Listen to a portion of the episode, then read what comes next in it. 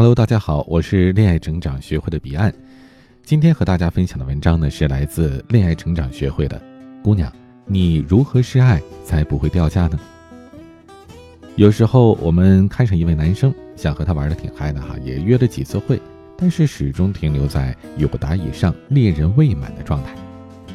女生总不能冲上去和男生说：“哎，你快来表白吧，我等的好着急啊。”或者是默默的对男神好。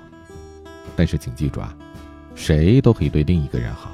如果只是对一个人好就有用的话，大家都可以追到男神了。大家想一想哈，这个韩剧当中的女主为什么可以得到男主那么多的爱呢？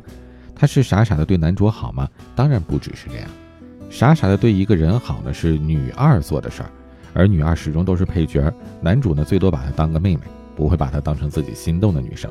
所以你傻傻的对一个人好是没有太大作用的。因为在两性关系当中，男人天生是猎手，主动出击追求喜欢的女生是男人的天性。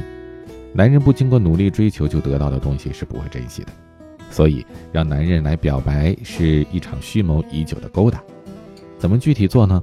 首先要端正观念，女孩追男生啊，用的是吸引。女孩追男生不是说你要和男生一样，天天的接对方上下班、做爱心早餐什么的。要用自己的方法引起对方的注意，让他觉得你好，慢慢的靠近你。在你追逐他的过程当中，你可以暗示，但是请记住，牵手、接吻等等的这些关键节点，请把主动权交给男生。你需要做的是吸引他，让他去完成这些动作。第二点，在男神的心中建立高价值。谈恋爱不是扶贫，如果你男生有八分这么高，而你只有五分。那么八分的男神呢是很难对你有兴趣的，所以全方位的提升自己的价值，直至能够达到匹配你男神的程度是至关重要的。第三点，展示自己的稀缺性，超级记忆等于超级符号，只有在他的记忆里留下了超级的符号，他才会对你念念不忘的。比如，你可以经常给他发红包，天气好或者是遇到开心的事儿，你想他了都给他发。男人嘛，都是好面子的。你给他发红包，他就得回礼，所以呢，他也可能会给你发一个。就这样的方式，慢慢的，他就会想起来哦，红包第一联想到的就是你，这就成为了你们的专属记忆。第四点，利用共谋推进关系，你们可以一起去做同一件事，或者让他帮你完成一件事，通过寻求他的帮助，创造出交集，开始暧昧，再利用一些特殊的环境下的肢体接触，让他主动的表白或者主动的吻你。我再举一个制造肢体接触的例子，大家呢可以约对方出来看电影，电影可以选择感人的爱情片。看电影的过程当中，可能你被感动的流泪了，而男生嘛都有英雄主义情节，肯定就问你啊，哎呀怎么啦？给你递个纸巾啊什么的。这个时候呢，你可以靠近他一点，就有这种肢体接触了。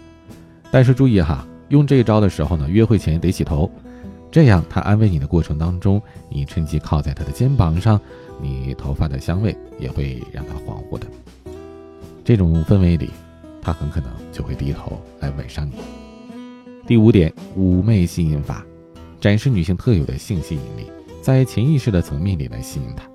如果你是长头发，在前一天或者出门之前，在你的发尾喷一点香水，这样挨着他坐的时候呢。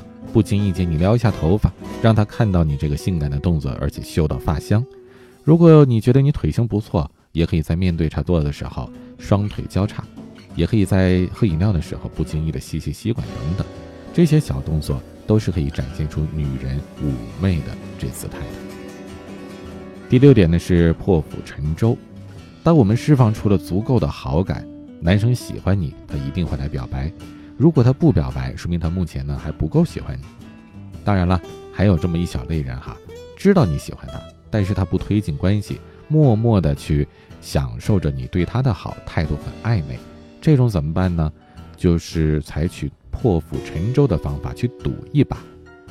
大多数成功都是反人性的，感情呢也是一样的。你可以让他知道你喜欢他。